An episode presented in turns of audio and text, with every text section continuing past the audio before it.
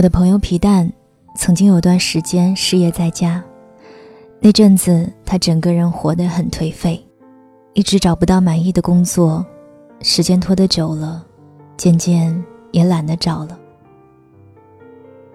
皮蛋每天无所事事的在家打游戏，再不就是出去跟朋友喝酒，一晃就过了半年。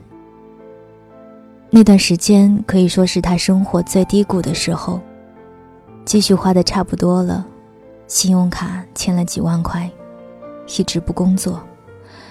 到后来人变得很焦虑，而化解焦虑的方法就是打游戏、喝酒，麻痹自己。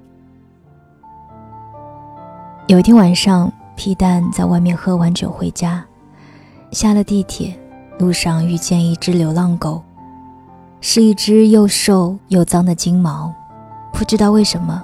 那只狗一直跟着他，怎么赶都赶不走。那时快到冬天了，十一月北京已经挺冷了。皮蛋无奈把他领回了家，给了他几根冰箱里的香肠后，他回房间倒头就睡。第二天早上，皮蛋睡醒了，看见那只狗就趴在房间门口看着他，也不进来。就那么可怜巴巴的趴着。皮蛋心一软，忽然决定收养这只狗。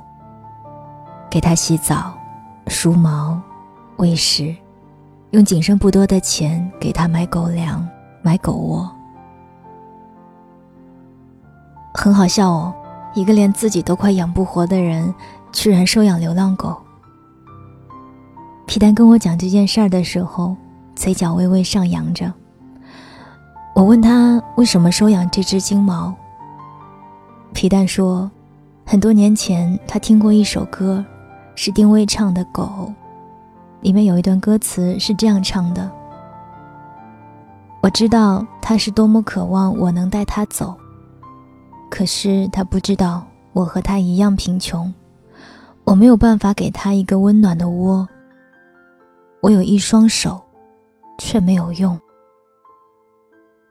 那一刻，他就想起这首歌来，因为歌词里后来唱着：“多年后，我终于有了一点成就，也有了属于我的狗。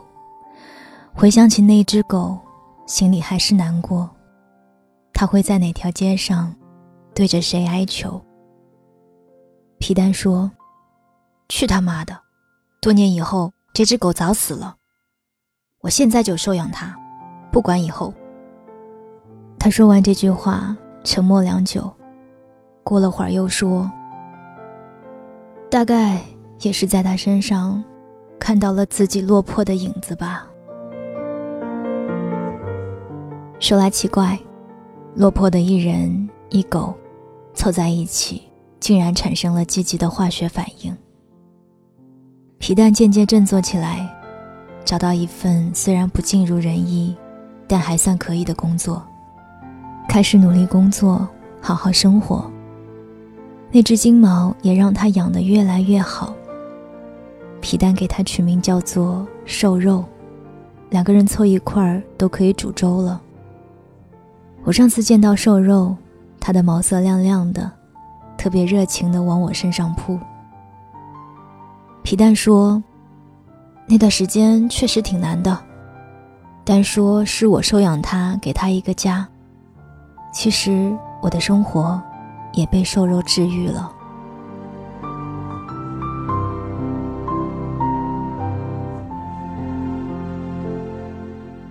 我特别喜欢一部叫《宵禁》的短片，虽然只有十九分钟，讲的却是一个无比温暖的故事。一天，在浴缸里正准备割腕自杀的李琦，忽然接到早已不联系的姐姐的电话。恳求他照看九岁的侄女几个小时，因为他遇到了麻烦。此时处在人生低谷、已经生无可恋的李琦犹豫了，但最后还是答应了姐姐的请求。于是他从浴缸里出来，洗掉身上的血渍，包扎好伤口，去接他的侄女索菲亚。索菲亚是一个不同于她年龄的小女孩。他见到叔叔李奇来接他，说的第一句话便是：“这张单子上写着你可以带我去的地方，如果你带我去了别的地方，你就惨了。这些钱你只可以花在我身上，如果你花在了别的地方，比如买毒品什么的，你就惨了。十点半之前你必须送我回家，如果没有送我回家，你就惨了。”李奇说。我是你叔叔，索菲亚说：“我不在乎。”一个是对生活绝望的叔叔，一个是常被妈妈忽略的侄女，两个都在生活边缘孤独的人凑到一起，也是产生了奇妙的化学反应。李奇带着索菲亚去保龄球馆消磨时间，两个人一起去吃东西，像朋友一样聊着各自的生活。在这短短的几个小时相处的时间里，索菲亚对李奇渐渐地产生了好感和依赖，而李奇的内心也逐渐被这个小女孩治愈了。记得短片中有一幕特别甜，是李奇在送索菲亚回家的地铁上，两个人先是坐着离得很远，索菲亚靠过来的那一刻，感觉在冰冷残酷的世界。也有了一丝温暖。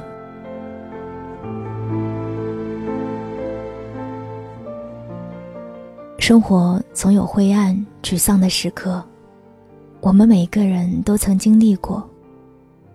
即便是最难受的时候，我也一直相信小丸子说的那句话：“活着，就会有好事发生。”就在刚刚，朋友跟我说。今天被变态客户虐了一天，刚加完班回家。这雾霾天，开车路都看不见。一整天都处在极度不爽、强忍着要爆炸的状态。但他回到家里，妈妈还没有睡，看见他回来，给他热了一杯牛奶。朋友说，喝着妈妈热的牛奶的那一瞬间，就感觉什么不好的。都被治愈了。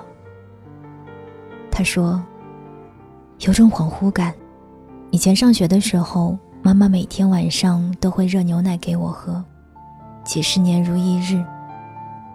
希望每天都有牛奶喝，每天妈妈都健健康康的陪在我身边，生活就很知足了。”听朋友说完，我心里很有共鸣。其实有时候生活就是这样，它有很多不好的时候，让人烦躁、沮丧、郁闷、愤怒、悲伤，想掀桌。可是它同样有很多好的时候，那些你遇到的美好的人和事，总是在不经意间给你治愈。那一刻的温暖，抵过所有难受，让你感慨，活着真好。一直很喜欢许巍的一首歌《礼物》，里面有一句歌词是：“在寂静的夜，曾经为你祈祷，希望自己是你生命中的礼物，遇见那一些爱我们、我们所爱的人，便是我们生命中最美好的礼物。” Un, deux, un, deux, trois.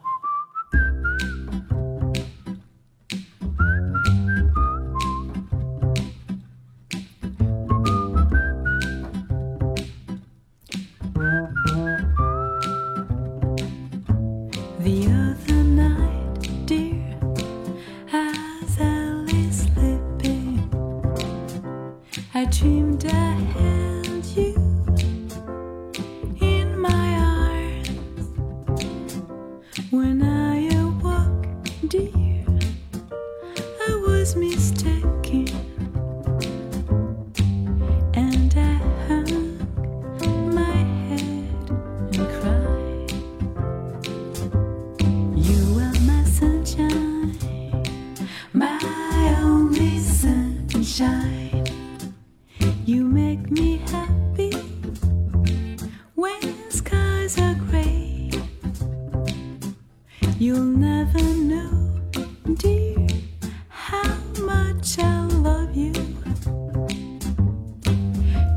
wanting.